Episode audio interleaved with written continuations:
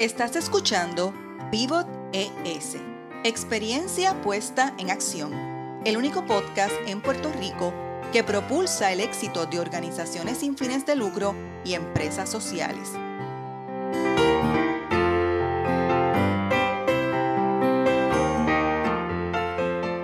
Soy Marieli Rivera, de Changemaker Foundation, y escucharás a líderes que innovan con soluciones para el desarrollo sostenible.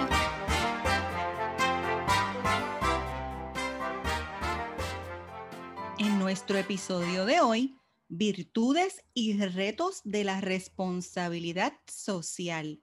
Y hoy dialogamos con la doctora Florencia Roystein, directora de Ellas, organización sin fines de lucro que tiene como misión crear un movimiento filantrópico de mujeres de todas las edades y condición económica. Es investigadora, profesora y consultora de organismos internacionales como el Banco Mundial y la Fundación Ford. Ha liderado encomiendas como servidora pública en Argentina, también en entidades no lucrativas en Nueva York y cuenta con una interesante experiencia docente como profesora visitante en varias universidades en Francia ostenta un doctorado de la École Hautes Études en Ciencias Sociales de París. Ella lo va a decir mejor que yo en francés. Y yo le doy la más cordial bienvenida, Florencia. Hola, ¿cómo estás? ¿Cómo estás hoy? Muy bien, muy bien y muy contenta de escucharte. Así que eso ya me alegra enormemente. Y yo súper agradecida y honrada de que tú seas parte de la red de líderes de Pivot ES. Es un, es un placer estar dialogando contigo. Me encantaría, Florencia, que antes de comenzar este tema que nos apasiona tanto sobre el asunto de la responsabilidad social, tú nos cuentes un poco quién eres, a quién representas y qué es lo más que te gusta de lo que haces. Uy, ¿quién soy? Eh, esa pregunta es, es, quién estoy siendo, ¿no? Porque uno, digo, va evolucionando todo el tiempo este, yo soy de Argentina, eh, vivo en Buenos Aires eh, y como bien dijiste antes, eh, he trabajado en muchos lugares del mundo.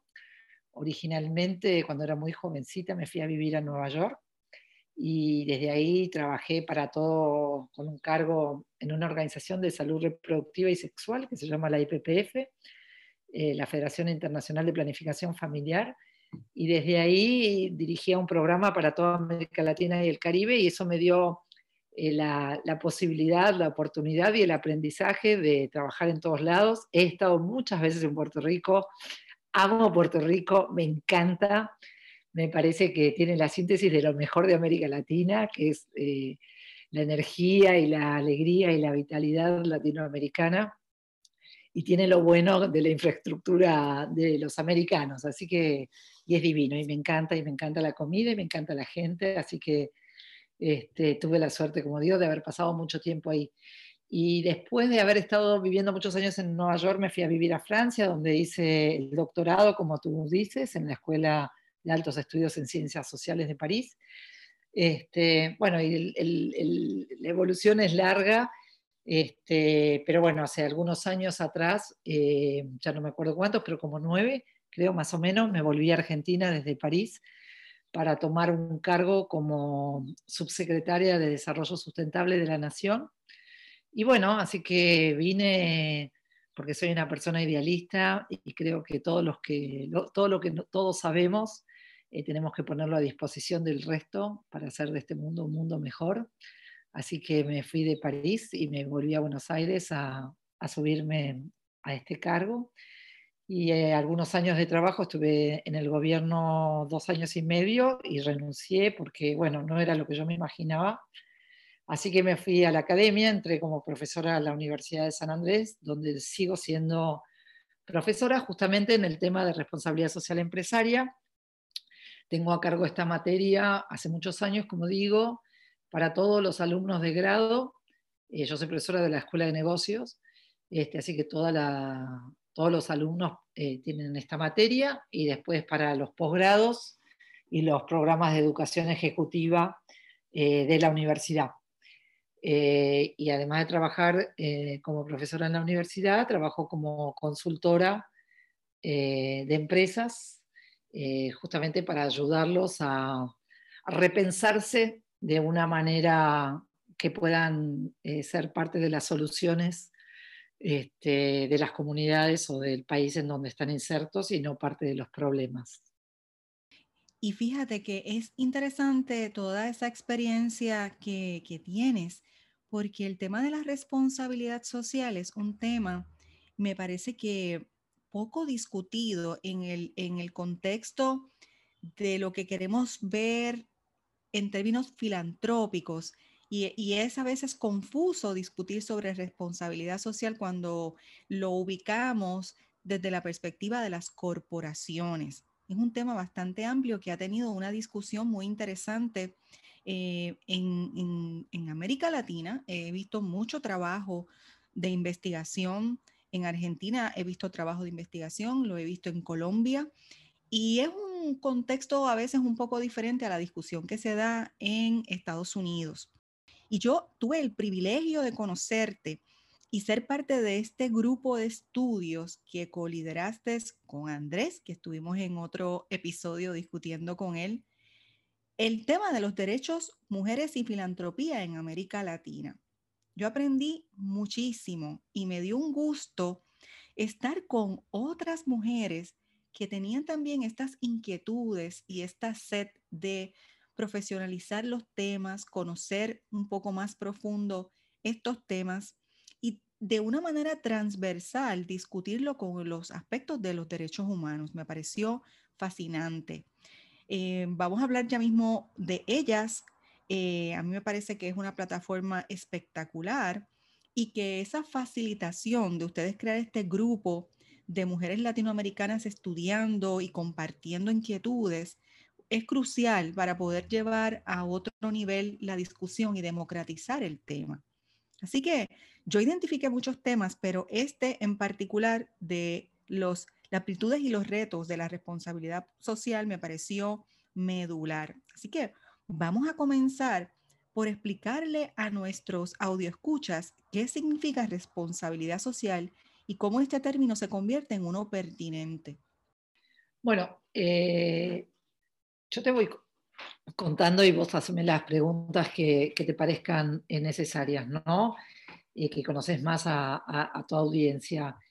Eh, en realidad, viste, si uno hace, tiene una perspectiva un poco más histórica, las empresas hace 30 años para atrás trabajaban y lo único que la gente veía eran los productos y los servicios ¿no? que las empresas tenían. Entonces las empresas eran juzgadas por lo que uno diría conceptualmente la promesa, es decir, vos te comprabas, no sé, un vino y querías que ese vino fuera rico, para decir algo.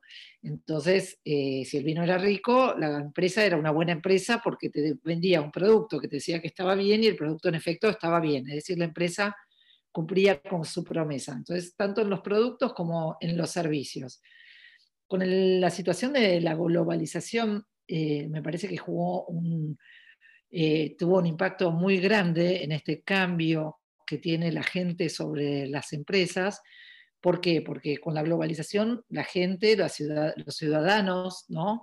Eh, los miles de millones de personas que vivimos en este planeta, accedimos a más información sobre las empresas, ya no solo eh, el vino que me tomo, sino también cómo lo producen.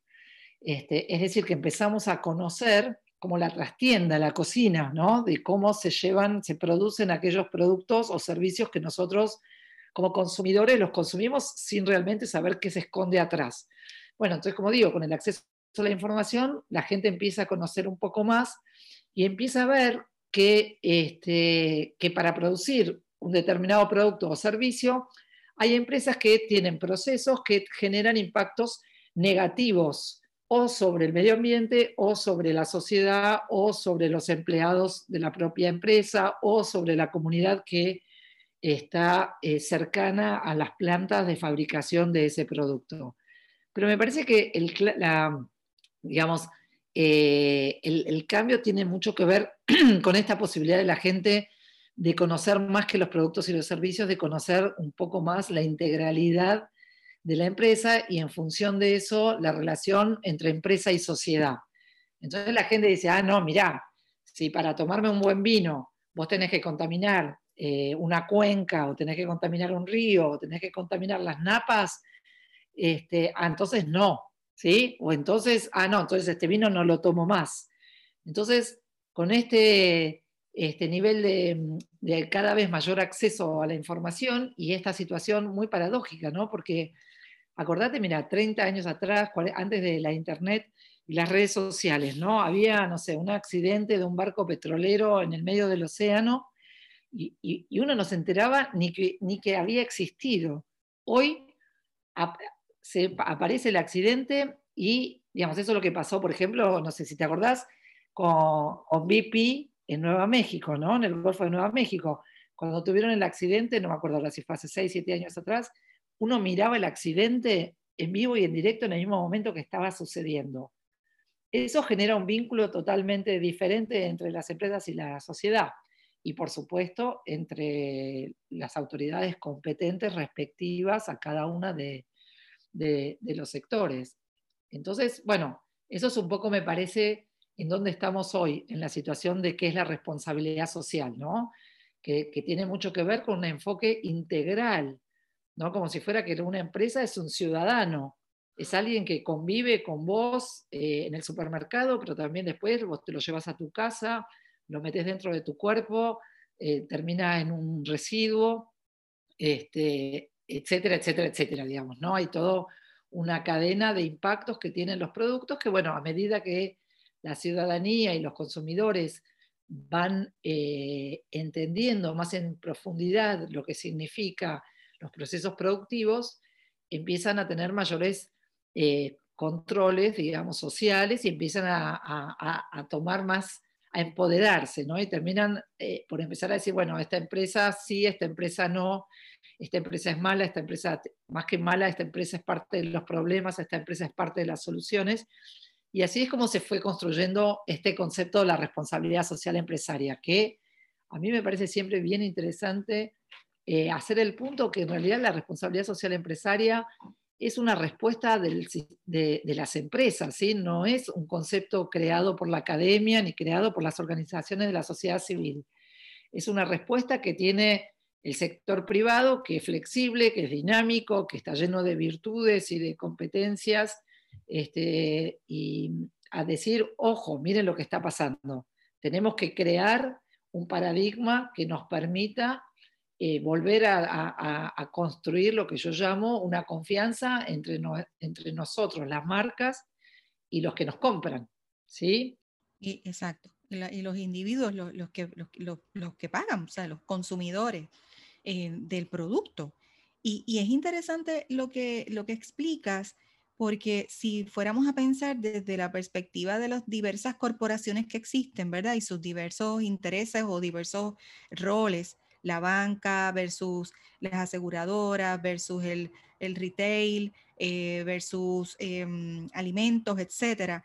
Em, la responsabilidad social ellos la van cincelando también porque van descubriendo los intereses de, su, de sus propios consumidores. Claro, vos, eh, eh, vos imaginate que el consumidor, vos, yo, los que nos escuchan, todos, ¿no? Tenemos un enorme poder. ¿Por qué tenemos un enorme poder? Porque cuando nosotros vamos al supermercado, para decir algo, o al shopping, a donde fuera que haces tus compras, vos decidís qué empresa gana plata ese día y qué empresa no gana. Es decir, cuando vos pones una, una mayonesa, para decir cualquier cosa, en tu carrito, dejas, pones una marca, la pones, te la llevas a tu casa y varias otras las dejas en la góndola. Es decir, que nosotros somos parte de la generación de beneficios. Nosotros somos aliados del negocio de las distintas empresas. O cuando te compras una computadora, vos elegís comprarte una Mac y dejar una Dell en Best Buy. ¿sí? Entonces, este poder que tenemos los ciudadanos, si nosotros lo pudiéramos ejercer, es lo que uno llama el poder de compra. Entonces que uno dice, bueno, yo voy a elegir las marcas y los productos que estas marcas eh, tienen en función de quiénes tienen mi misma visión de mundo, ¿sí? Que no todos tenemos una visión de mundo la nuestra y no todos tenemos que tener la misma, para nada, cada uno tiene la suya, Pero si uno pudiera juntar su propia visión de mundo con su poder de compra, probablemente haríamos de este mundo un mundo más virtuoso. ¿sí? Usar nuestro poder de compra para decidir qué empresas que se parecen a nosotros llevamos a nuestras casas y qué empresas que no se parecen las dejamos en la góndola. De alguna manera es premiar, si lo pensás de otra manera, a las empresas que hacen las cosas como nosotros nos parece que es bien, a cada uno el suyo, insisto, y castigar no comprando a aquellas empresas que no hacen las cosas tan bien. Y en ese sentido, por eso yo quiero remarcar que las empresas la responsabilidad social eh, empresaria es un paradigma que les permite a las empresas ser mejores, ser mejores ciudadanos, aportar a un mundo mejor para todos, inclusive para ellas mismas. ¿sí? Digamos, la, responsabilidad social empresaria es una lógica de fortalecimiento de la estrategia de negocio. ¿sí? No, no, no, es, no es solamente un comportamiento ético, es mucho más que eso. ¿sí? Este, e, e, e, esa visión me parece que, es fundamental. Hay muchas empresas que piensan que, eh, más que las empresas, yo también digo, las empresas no, no, es un edificio y es una marca, son gente como vos, como yo, como todos, que toman decisiones malas, mejores, peores, pero son gente, ¿no? que después que terminan de trabajar se van a la casa, están con sus hijos, pasean por la playa, no sé, hacen la misma vida que uno. Y cuando están en las empresas, tienen que tomar decisiones. Este, y en ese sentido es importante que, vean esta, cuestión de la responsabilidad social y ambiental como digo, como un paradigma que les permite fortalecer el negocio y que no es un costo, todo lo contrario, es una inversión para que tu empresa sea una empresa sustentable en términos económicos, también lo digo, en el largo plazo, eh, y que de eso se trata básicamente, de estar más cerca este, y más alineada a las expectativas de la sociedad y de todos tus grupos de, interés. Y hay una dinámica, Florencia, de crear, ¿verdad? Ciertas actividades que las empresas determinan eh, cuáles son las que quieren desarrollar y que ellas a su vez cuando, cuando las divulgan, ¿verdad? Porque hay un, un ejercicio de comunicación, de explicar, divulgar qué es lo que se está haciendo y por qué tiene, como tú muy bien dices, eh, una retribución económica y lo podemos ver a través de programas de voluntariado o proyectos de inclusión social. Y me parece que hay algunas de más avanzadas que han eh, interconectado todo el tema de responsabilidad social con su planificación estratégica y no se ha quedado simplemente marginado, ¿verdad? Como un programa de mercadeo más. Eh, así que, ¿qué, ¿qué, actividades tú has visto que puedas ilustrarnos que, te han llamado la atención en, las empresas? Mira, es re importante lo que traes porque muchas empresas con el afán de contar una historia terminan haciendo, como yo digo, medio, eh, eh, no sé, de manera humorística, proyectitos acá y allá, ¿sí? Este, ¿Y por qué? Porque, digo, eh, un programa, no sé, una acción de voluntariado corporativo, como vos señalás, haces la acción, sacas la foto, la subís a las redes, eh, la subís a tu intranet, este, la mandas a tu casa matriz, ¿sí? Entonces e, es una inversión con rápido retorno, ¿sí? Con retorno rápido, ¿no? Sobre resultados concretos. Tu programa de voluntariado corporativo, no sé, ir a, limpiar las playas o ir a, a, pintar escuelas, ¿no? Ir a, no sé, a hacer cosas que tienen un resultado tangible inmediato. En ese sentido, por eso el voluntario corporativo, entre otras cosas, es eh, una de las acciones que está bien eh, repandida en la mayoría de las empresas porque es como, entre comillas, como más fácil de hacerlo y como digo, hay un retorno de la inversión rápido. Ahora, eh, los programas de voluntario corporativo, como estábamos hablando, no hablan de la internalización de los costos de producción de una empresa. ¿sí? Eh, digo, como que hay, que hay que, de alguna manera, eh, un poco como vos planteabas, separar, una cosa tiene que ver, la responsabilidad de una empresa tiene que ver con un concepto importante que es internalizar los costos de producción, es decir, lo contrario sería externalizarlos. Es decir, cuando yo genero, yo soy una, una empresa de, no sé, de agua, de agua mineral, y y vos, eh, Mariela, vas y te compras un botellón de agua, eh, estoy hablando en América Latina, ¿no? porque no sé cuál es la situación particular de Puerto Rico, eso quizá lo podrías contar vos, pero en América Latina vos te compras un botellón de agua, una botella de plástico de agua, y en realidad te compraste dos cosas, ¿no? el agua que querías tomar y un, un pedazo de plástico. Y ese pedazo de plástico vos como consumidor te tenés que hacer cargo de su disposición final, que en realidad esa disposición final este, no la tirás en la basura de tu casa y después eh, es el Estado, ¿no? el presupuesto público que se usa para la recolección de residuos. Es decir, que la empresa, en este caso el agua que te compraste, no se hace cargo de su propio, eh, de su propio residuo, que es el que le permite vender el agua. Eso se llama eh, una ley extendida del productor, que hay países, por ejemplo, como Japón, que la tienen promulgada hace 25 años atrás, y lo que hace es que la empresa embotelladora es la dueña de, la botella de plástico, no sos vos ni es el Estado. Eso es responsabilidad social, es decir, integrar a tu, estructura de costos todas las acciones que hacen a tu negocio. ¿Sí? Insisto, porque vos lo único que querías era tomar agua, no llevarte una, botella de plástico a tu casa. Entonces, por un lado, cuando uno habla de responsabilidad social empresaria, uno habla, como te decía, de que las empresas tienen que encontrar su materialidad, se llama, ¿no? Que, es decir, cuál es el impacto social y ambiental que genera verdaderamente su proceso productivo. Y eso, en vez de seguir externalizando, como lo tienen que internalizar, como por ejemplo lo que se llama los RAE, ¿no? los residuos electrónicos. Es decir, vos te compras un teléfono, el teléfono no funciona más, te generaste un pedazo de basura dentro de tu casa y probablemente mirás en los cajones y tenés tres, cuatro teléfonos de los últimos años que se te rompieron o les pasó algo. En la situación de una empresa responsable, la empresa debería llamar a que vos como consumidor le devuelvas el teléfono que no funciona más la empresa debería pagarte una parte porque todos esos insumos que hay en ese teléfono a ella le deberían servir para producir los próximos eh, teléfonos, ¿sí?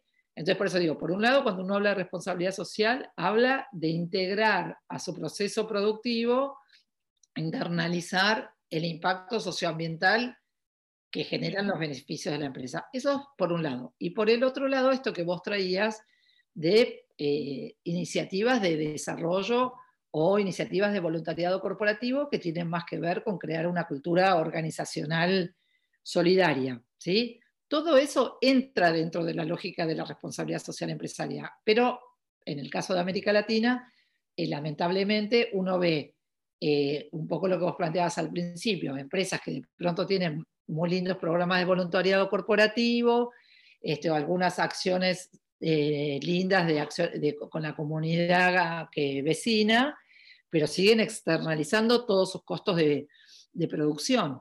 Entonces, en, realidad, todas esas acciones se diluyen como relevantes porque lo importante es compensar de alguna manera el, impacto negativo que vos podés tener sobre el medio ambiente. No sé si, si, soy clara en, en, la perspectiva que te estoy planteando, ¿no? Porque si no, si no parece, hay, gente que piensa, ay, que, porque si no terminamos en pensar que la responsabilidad social es algo que uno en inglés, viste, dice, dice, dice nice to have, viste, algo lindo para tener. No, no, es algo estratégico, es algo de, que vos tenés que como compañía eh, ser un ciudadano responsable, ¿no? Y no adoptarlo como una moda, que es lo que a veces ocurre y se establece como que nuestra, vamos a, presentarlo como esta modalidad y no lo internalizamos como una oportunidad para aportar dentro de una sociedad. Aquí el caso te podría hablar de las, lo que llamamos las fundas o las bolsas de supermercado, que se ha tenido que legislar para eliminar, disminuir el uso de la funda plástica. Y se ha provocado, ¿verdad?, el que las personas entonces tengan sus propias fundas o bolsas de tela para poner sus productos cuando van eh, al supermercado a, comprar sus alimentos, hacer su compra, como decimos en Puerto Rico. Pero no hay necesariamente una campaña eh, consistente de por qué es que hemos transicionado a eso. En algunas empresas son más eh, em, empáticos, ¿verdad? De explicarlo y promoverlo y hay otras que automáticamente no, porque lo que, básicamente es que se han recogido detrás de la legislación que establece que se va a disminuir el, el uso de bolsas o fundas plásticas, ¿ves? Y yo creo que aquí el elemento de educación, pues, hace, eh, ¿verdad? Eh, tiene un rol muy importante en todos estos procesos y cuando ese rol de educación falta, pues entonces se practica como una moda más. Y, y lo hemos visto, ¿verdad? En diferentes eh, ejemplos del uso del plástico, de la, botella de agua, otros ejemplos que podríamos, ¿verdad?, desarrollar de los envases donde se ponen alimentos, si son envases de, de, material que no es biodegradable, etcétera. Y me parece que ahí es que entra lo importante de discutir por qué hay que eh, promover una educación sobre lo que verdaderamente son programas de responsabilidad social. Ahora, te pregunto, ¿las empresas tienen, se ven obligadas a tener programas de responsabilidad social? Mira, es una, es una buena pregunta. Eso, la respuesta es que varía mucho de país en país. En el caso de América Latina no hay ningún país donde sea obligatorio. Pero, por ejemplo, en Francia, hace muchísimos años, eh, no sé exactamente, pero debe ser más de 10 años, que todas las empresas con más de 300 empleados tienen la obligación de hacer un reporte social y ambiental a fin de año. Entonces, si vos, y que es público, ¿sí? Entonces, si vos tenés la obligación de hacerlo, tenés la, vas a tener que contar algo. Así que si vas a tener que contar algo, vas a tener que hacer algo, ¿sí? En países, por ejemplo, en Asia, por ejemplo, en India, hace aproximadamente tres años, también se sacó una ley, eh, el, gobierno en el cual no solamente obligaba a todas las empresas a, a, tener su estrategia de responsabilidad social, sino también les obligaba al porcentaje de inversión en temas sociales y ambientales que eh, las empresas deberían eh, adjudicar. Lo cual fue un debate muy interesante, sobre todo en un país como la India, digo, por la envergadura que tiene, ¿no? que es casi una región, este, y la mayoría de las, eh, eh, es un tema muy discutido, ¿no? Siempre por la libertad de empresa, contra los que creen que el Estado tiene un rol para, para jugar, pero las investigaciones muestran que ha sido eh, muy favorable para, para, la creación de valor social y, ambiental. Esto de obligar a las empresas, ¿no? Aparte, no solamente las obligan, sino que además, un tema que a mí me parece bastante interesante en la legislación obligan a las empresas a aliarse con organizaciones de la sociedad civil para poder desarrollar eh, estas iniciativas, ¿no? Es decir, uno de los problemas que vemos en Latinoamérica, más que problemas, uno de los temas o uno de los desafíos que vemos, es que muchas de las empresas, cuando hacen su estrategia de responsabilidad social empresaria, ellos mismos gestionan la iniciativa social. Entonces vos tenés la situación tan paradójica como que una empresa, no sé, de tecnología que vende teléfonos se pone a gestionar proyectos este, de educación ambiental, ¿no? Entonces uno dice, no, pará, si está lleno de organizaciones de la sociedad civil que hace 20 años, 30 años que trabajan en, educación ambiental, ¿no? ¿Cómo vos te vas a vos que haces teléfonos, es decir, tus competencias internas no tienen nada que ver con esa temática. Este, yo siempre digo, cuando enseño responsabilidad social empresaria, que en la universidad, que las empresas lo que tienen que dar en su estrategia de responsabilidad social, además de integrar esto que estábamos hablando, internalizar los costos este, e internalizar los impactos ambientales, lo que tienen que dar es aquello que las hace exitosas, no lo que no saben hacer. ¿Sí? Es decir, te voy a contar una anécdota. Eh, hace muchos años atrás yo era gerente de una empresa, pero muchos años atrás, de una empresa de, de, una telco, ¿no? Y entonces nos invitan de uno de los bancos más importantes de la Argentina a, no sé, a 20, a 20 empresas a contarnos eh, una, un programa de voluntariado corporativo. Entonces tenés al, al, al, CEO de este banco con sus gerentes y después éramos, no sé, 20, 30 gerentes y directores de las empresas más importantes de Argentina y está aquí el, el, CEO del banco contando que habían ido a hacer un programa voluntario corporativo, que habían ido a pintar una escuela las paredes de una escuela en la provincia de Buenos Aires, que era una escuela muy marginal, no muy precaria, y ellos habían ido con el banco a pintar. Entonces, eh, yo me acuerdo, eh, yo estaba ahí, no lo podía creer realmente. Entonces yo levanté la mano y le pregunté, y muestran un video con todo el equipo del banco pintando la escuela. Y yo le pregunté, discúlpeme, eh, ¿usted sabe pintar? No, ustedes tomaron un curso para pintar, entonces fueron a, aprendieron a pintar y entonces fueron a darle a la escuela esto que aprendieron a hacer. No. Entonces yo digo, escúchame, sos un banco ¿por qué fuiste a pintar?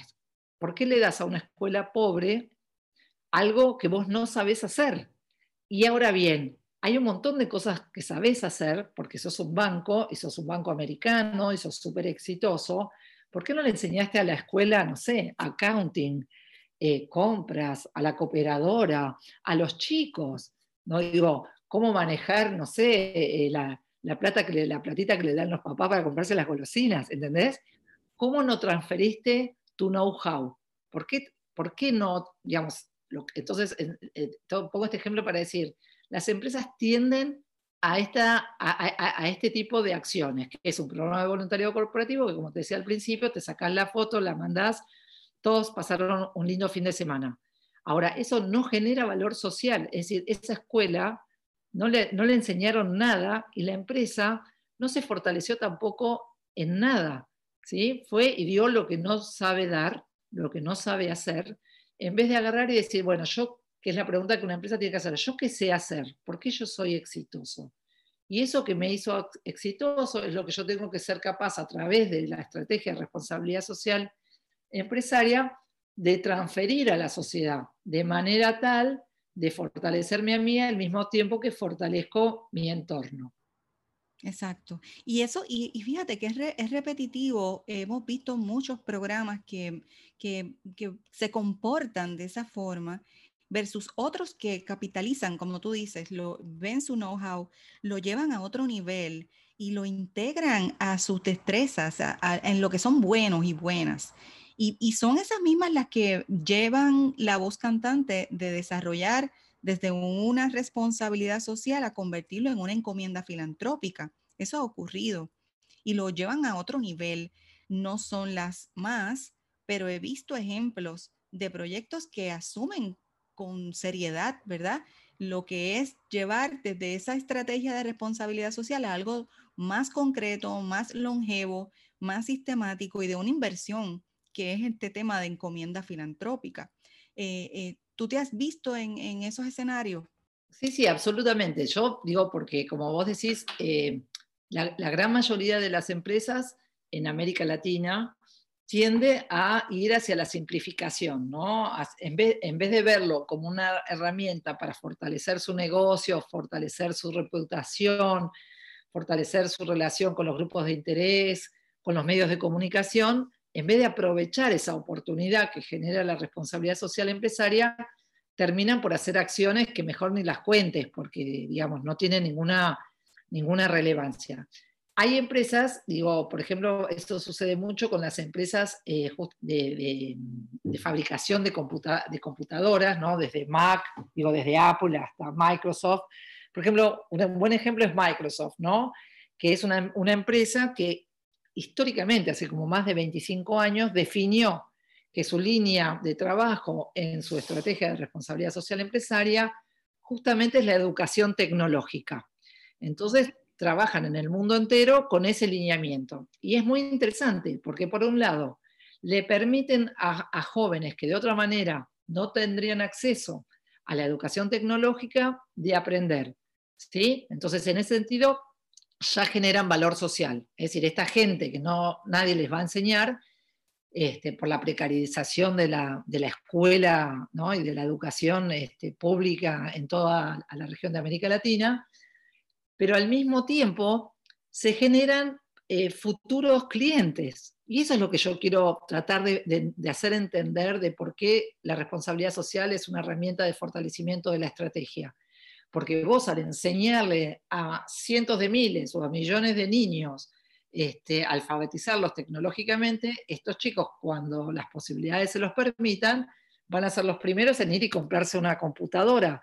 y seguramente te van a elegir a vos, ¿sí? Te van a elegir a vos Microsoft porque sos la empresa que los ayudaste a aprender, ¿sí? Entonces, por eso digo, las buenas prácticas de responsabilidad social empresaria son aquellas que, entienden cómo generar valor social, es decir, cómo ayudar a la gente a progresar, digamos, al mismo tiempo que les ayudan a la empresa a fortalecer su negocio. ¿sí? Entonces, por eso, sí hay excelentes prácticas, eh, son lamentablemente las menos, pero lo que está bueno es que son prácticas de empresas que tienen alto nivel de visibilidad y de, y de reputación global. Entonces, pueden llegar a ser modelos para empresas más pequeñas de qué es una buena práctica en responsabilidad social y qué es un gasto en responsabilidad social empresaria. Y una cosa, Floren, eh, ¿cómo nosotros podemos enseñarle, verdad? Porque a través de la educación a nivel de la universidad, pues ya, ya ejercemos un rol, pero cuando ya estamos en una empresa, ¿cómo podemos crear ese ambiente educativo con los, los propios empleados, recursos de la empresa que entiendan de esta perspectiva de lo que verdaderamente debe ser la responsabilidad social. Hay que crear un conocimiento interno para poderlo desarrollar entre los empleados o los colegas que tienes. ¿Cómo tú lo ves? ¿Y de qué manera lo, podemos separar o, un poco divorciar de lo que sería una estrategia de mercadeo puro? Mira, eh, me parece una súper pregunta. Yo te comparto mi, experiencia y lo que dice la investigación. Eh, la, yo la manera, yo trabajo mucho, como te conté, de, como consultora para empresas y lo primero que yo hago es trabajar con, con el board de la compañía eh, y con, con, el top management de la compañía, ¿no? Yo siempre digo, si, ellos lo entienden, el trabajo es claro, es importante y es a largo plazo. Si ellos no lo entienden, va a ser una actividad tangencial irrelevante y que va a morir en un año, en dos años, en tres años, como que no, no tiene el menor impacto. Así que tratando de, responder directamente, yo lo que pienso es que los primeros que deben entender las oportunidades de fortalecimiento estratégico que tiene para una compañía es el top management. Así que yo siempre empiezo haciendo una capacitación al top management. Si ellos, y tratando de ayudarlos primero a entender de qué se trata la temática, y después a entender cuáles son las oportunidades para esa empresa en particular dentro del sector y del contexto de mercado en donde está situada. ¿no? Y en función de eso, y si ellos están de acuerdo en avanzar, empezamos a avanzar. Pero es desde, la verdad que en, este caso particular de las empresas, es desde arriba hacia abajo, este, para que pueda realmente eh, ser integral y estar totalmente asociado al negocio. Porque te voy a dar otro ejemplo que me gusta, si tengo un ratito para darte. Ahí de la, compañía es eh, Danone en Argentina. Este, ellos tenían una, para explicar esto de, la estrategia, tienen una, justamente una marca de agua que se llama Villavicencio, que es la primera agua mineral de la Argentina, no se debe tener 50 años, 60 años. Es el agua que tomaba mi abuela. Y para mí, Villavicencio era una marca de viejos. Y después empezaron a aparecer un montón de nuevas eh, aguas y ellos empezaron a perder market share, ¿sí? Obviamente. Entonces, como digo, la primer, es la primera marca, pero es una marca que estaba asociada a, tus abuelos. Entonces no era algo que vos querías ir a la facultad y ponerla arriba de tu mesita, ¿sí? Porque hablaba de, la historia, no del futuro ni del presente. Bueno, entonces eh, alguien ahí se dio cuenta de que tenían que recuperar quiénes son los que toman agua hoy, mayormente, los jóvenes, ¿sí? Entonces ellos dijeron, bueno, ¿cómo recupero, cómo entro en ese mercado? Y lanzaron una campaña muy fuerte de lo que se llama marketing con causa, que es asociar la marca a una causa social. Eligieron una causa social que era, que es un tema enorme en Argentina, que es la deforestación gigante, que es uno de los grandes temas eh, ambientales, que hay una deforestación descontrolada. Entonces eligieron el tema justamente de la reforestación hicieron una alianza estratégica con algo que se llama el Banco de Bosques, que es una ONG ambiental, y, entonces sacaron una campaña con la causa replantemos, reforestemos el bosque argentino. y por cada botella que vos te comprabas, ellos donaban un metro cuadrado de bosques. La campaña fue un éxito tremendo, por supuesto que hubo vía pública, hubo todo lo que vos querés tener, y la compañía se convirtió en la primera agua de elección de todos los jóvenes en Argentina.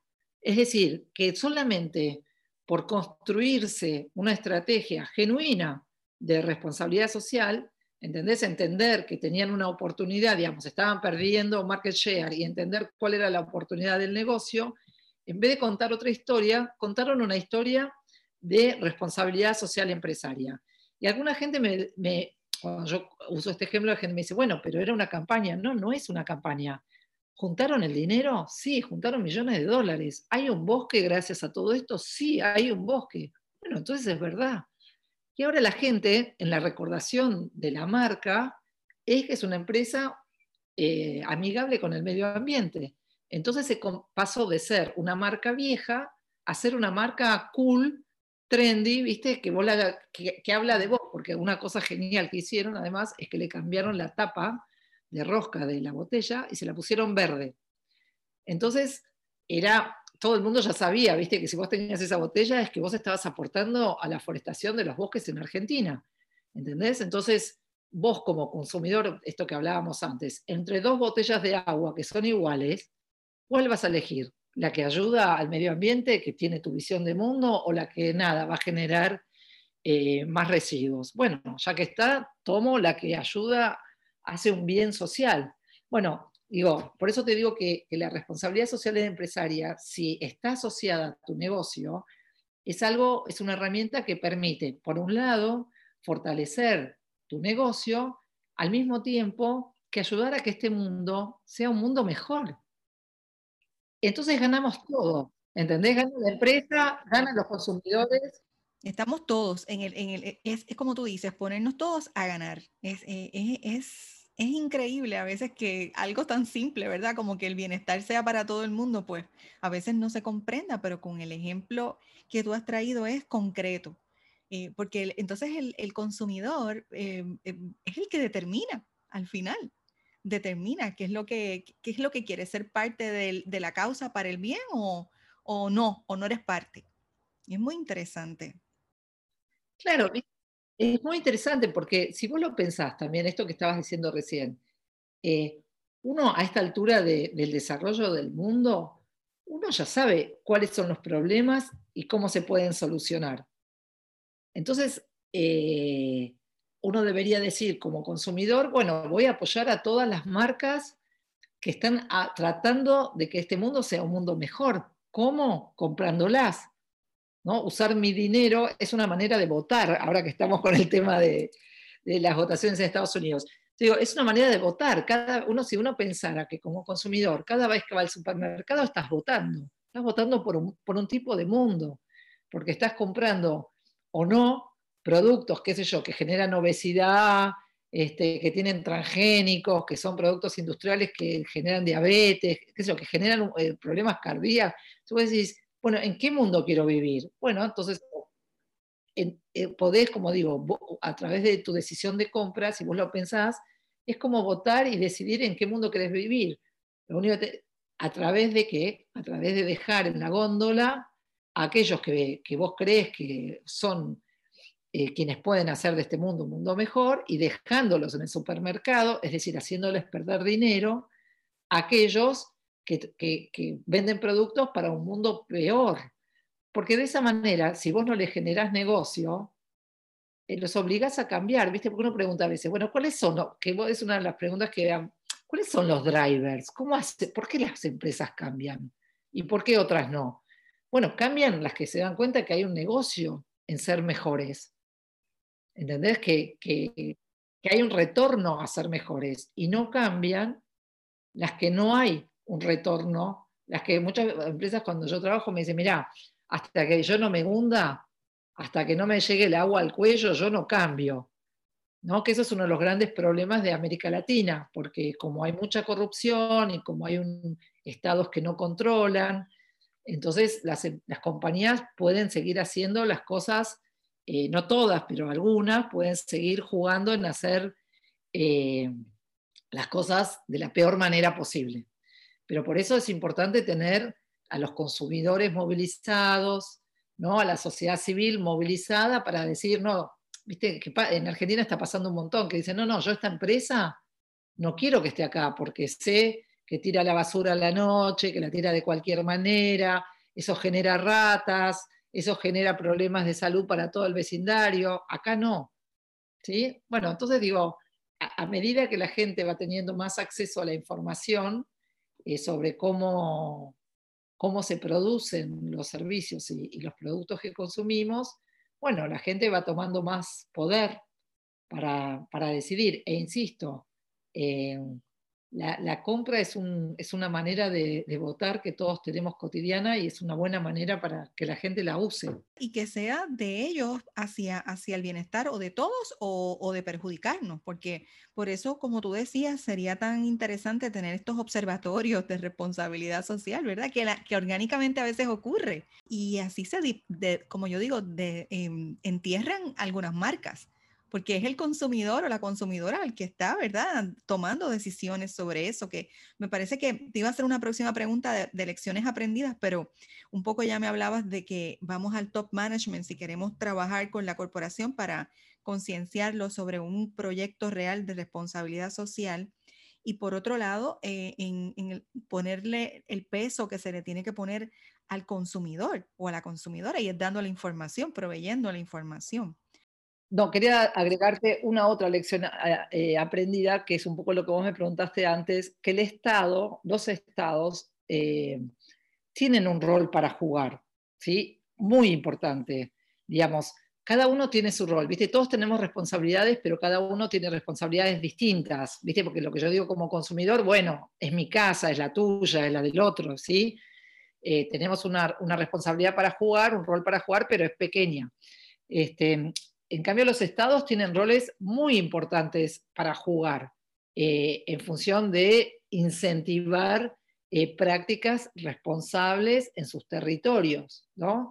Nosotros ahora, por ejemplo, en Argentina estamos en el contexto de, del COVID, eh, no sé si ayer, en el contexto del COVID, ayer justo hubo una nota que en Dinamarca tuvieron que sacrificar 15 millones de bisones porque encontraron que tenían una nueva, este, un nuevo, un una, una, mutación de, una mutación. Entonces, ¿qué hace Dinamarca? Pum, bueno, lamentable, los mata, ¿sí? En Argentina, por ejemplo, el gobierno argentino está negociando que se vengan a fabricar fábricas de chanchos industriales con China que van a generar cosas parecidas, ¿entendés? Entonces digo, o que pueden, tienen la potencialidad de generar nuevos problemas ambientales y, pandemias que empiezan acá y vuelven a, como pasó la, del COVID, y uno nunca sabe después dónde, dónde, qué repercusiones pueden tener. Entonces, en ese sentido, eh, digo, cuento esto porque, bueno, en Argentina en este momento es un, hay un gran debate en todos los medios de comunicación, cómo puede ser que un gobierno autorice esa práctica, esa industrialización de la fabricación de chanchos que van a hacer para vendérselos a los chinos, en el contexto de saber que, acaba de, que estamos viviendo una epidemia que fue generada por una situación muy similar. ¿Entendés? Entonces, por eso digo que las empresas tienen su rol y ya lo hablamos, los consumidores tienen su rol y ya lo hablamos, las comunidades, los vecinos tienen su rol y ya lo hablamos, pero los estados también tienen, las autoridades competentes tienen un rol importante para jugar, para decir, bueno, ¿qué, eh, cómo, qué políticas decido para el futuro de, mi territorio? ¿Sí? Este, o cómo incentivo las buenas prácticas, no sé, doy premios, doy líneas de crédito, no sé, hay un montón de distintas herramientas accesibles y que son exitosas y se usaron en distintos lugares del mundo para que los, los estados ayuden a mejorar eh, la masa de, digamos, las industrias que tienen en su territorio, ¿no? Entonces, eso solamente quería decir, que el Estado tiene un rol importantísimo este, como incentivador de, buenas prácticas y como controlador de malas prácticas, ¿no? Y eso que eh, me parece que es hasta una discusión, ¿verdad? Que tenemos que volver a grabar porque hay que poner en contexto cuáles han sido países y estados eh, que han generado prácticas particulares para, ¿verdad? Para, para también aportar, a incentivar. Yo tengo este recuerdo de, estoy hablando ya muy específico de Canadá, cuando estuve en, en Ciudad Quebec, que hay unos incentivos que el propio Estado, ¿verdad? la región aportan a los ciudadanos por el tema de reciclaje, por el proyecto de uso de aguas limpias, aire limpio. Y a mí me pareció eso bien interesante y lo, he visto en otros lugares también, pero doy el ejemplo de Canadá porque lo presencié y vi toda la acción social que entre los propios eh, comercios había para promocionar, ¿verdad? Una buena práctica y era el, el, el, Estado como tal que estaba incentivando una campaña educativa de esa naturaleza. Pero claro, porque el cambio de, comportamiento, tanto al nivel individual como a nivel corporativo, es un proceso.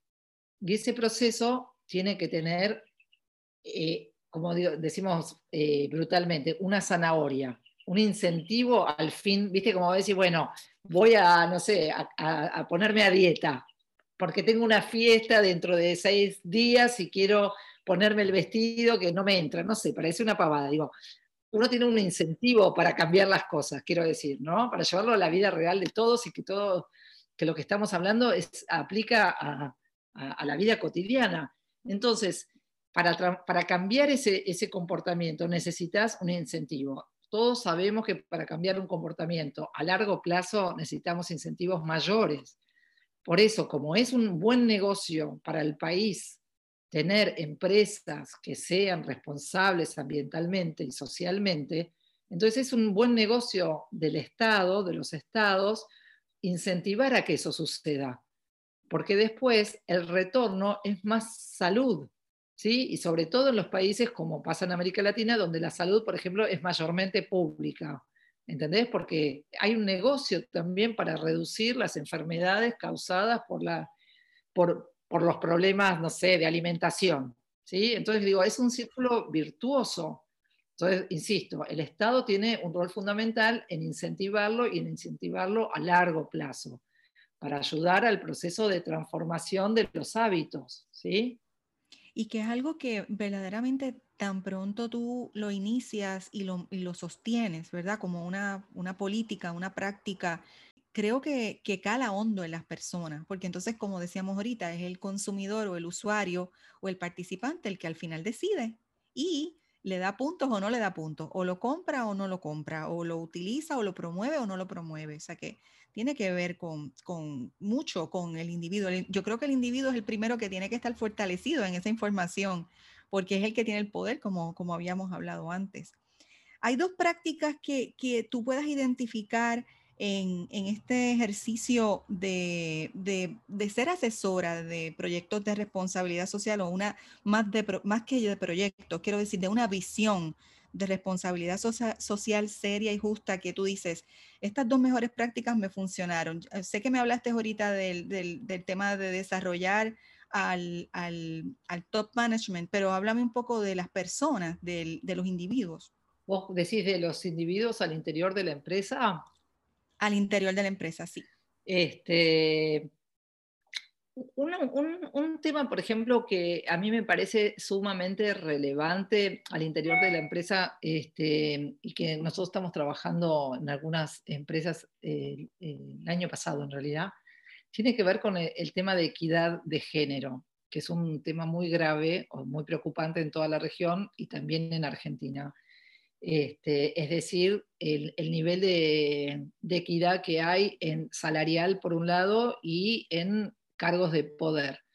Entonces, en, dos empresas en realidad estuvimos eh, trabajando sobre ese tema porque eh, a mí siempre me parece chistoso, me río, pero para no llorar, que cuando uno va, como te contaba, al directorio de una empresa, nunca hay mujeres, pero no hay ni una. No es que hay una y diez varones, no hay ninguna y cuando vas a reunirte con el top management, digamos, el directorio tampoco, y cuando vas al, nivel intermedio, que son las líneas gerenciales, bueno, quizá ahí el 10% eh, son mujeres. Y básicamente ni siquiera eh, cambia de sector en, sector.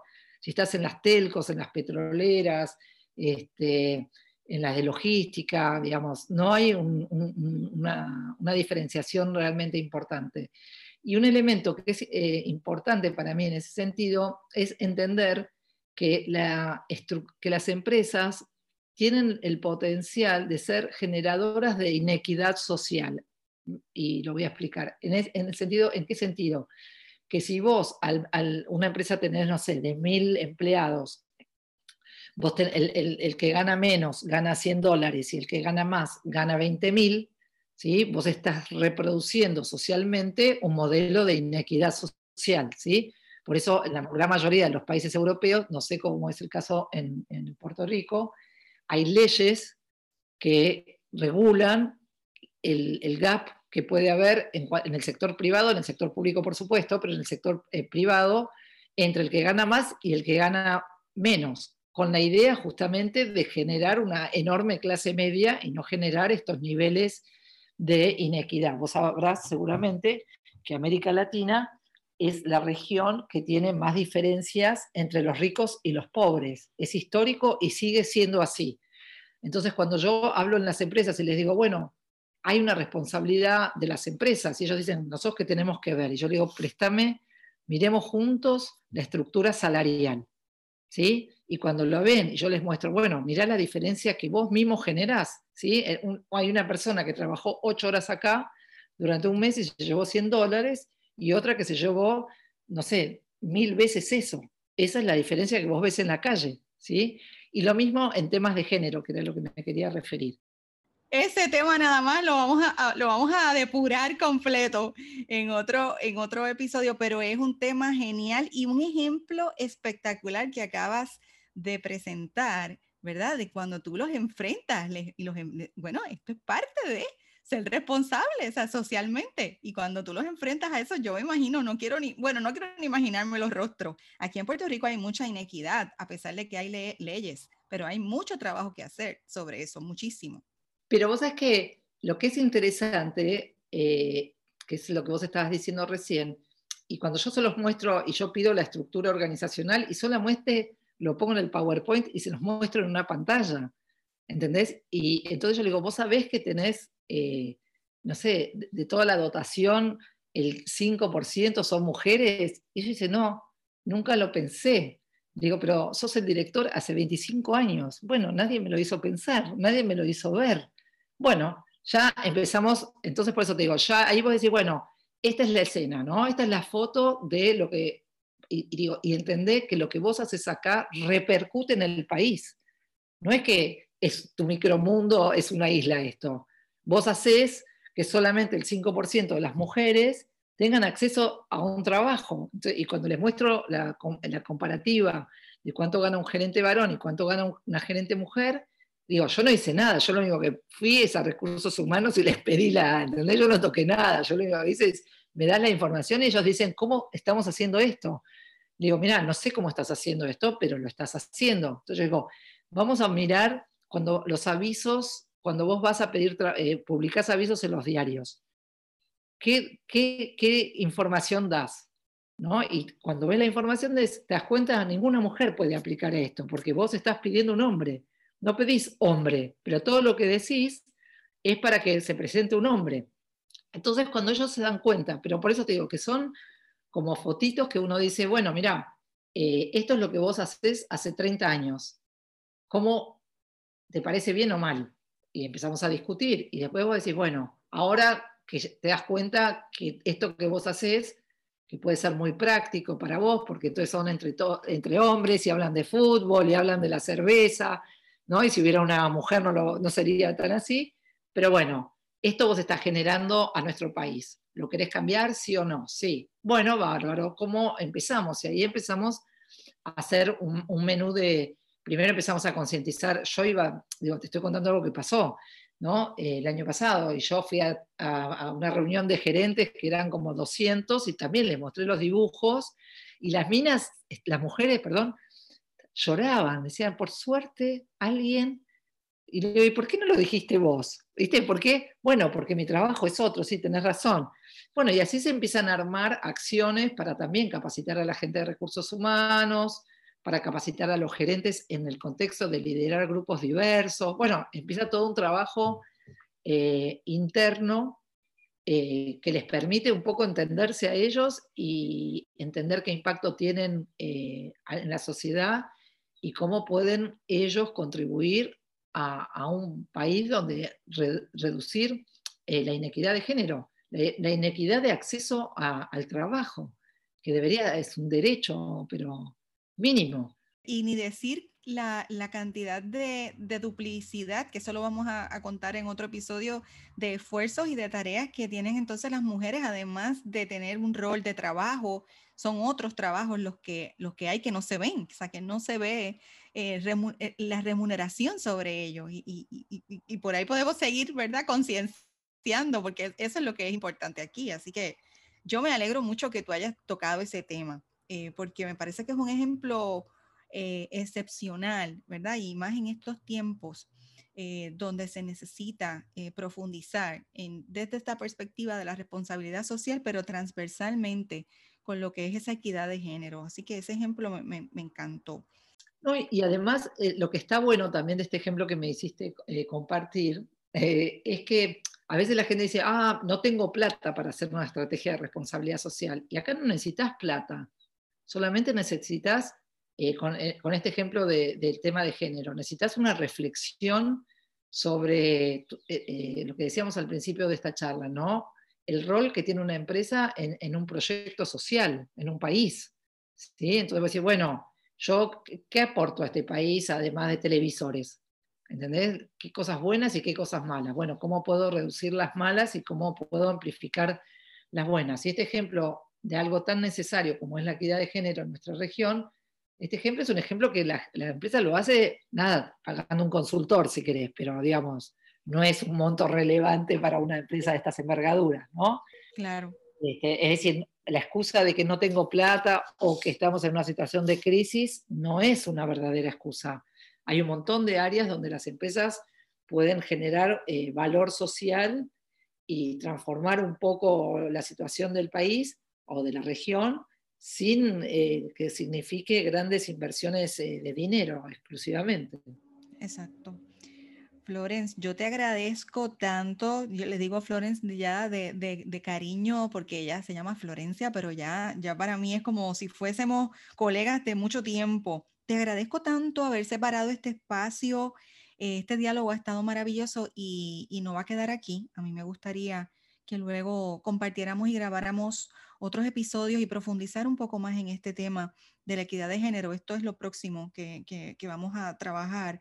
Y pienso que tenemos muchos otros temas más adelante, ¿verdad? Para hablar sobre esa discusión social y filantrópica que queda pendiente y que la hemos profundizado un poco con las explicaciones eh, y todos los ejemplos buenos que has dado sobre el tema de responsabilidad social. Así que si te gustó este episodio, te voy a pedir que lo compartas y que nos escuchen a través de las plataformas en Spotify, iTunes Teacher, Google Podcast, Apple Podcast, iBox Anchor, Buena Vibra Radio en Orlando, Florida. Y a nuestros escuchas les invitamos a buscarnos en la plataforma de creadores de contenido Patreon para que nos apoyen y lo más importante, que se suscriban a Pivot ES. Florencia, muchas gracias de corazón. Muchas gracias a ti, fue un placer enorme y un gran cariño a toda tu audiencia. Te espero y los espero a todos y a todas en el próximo episodio.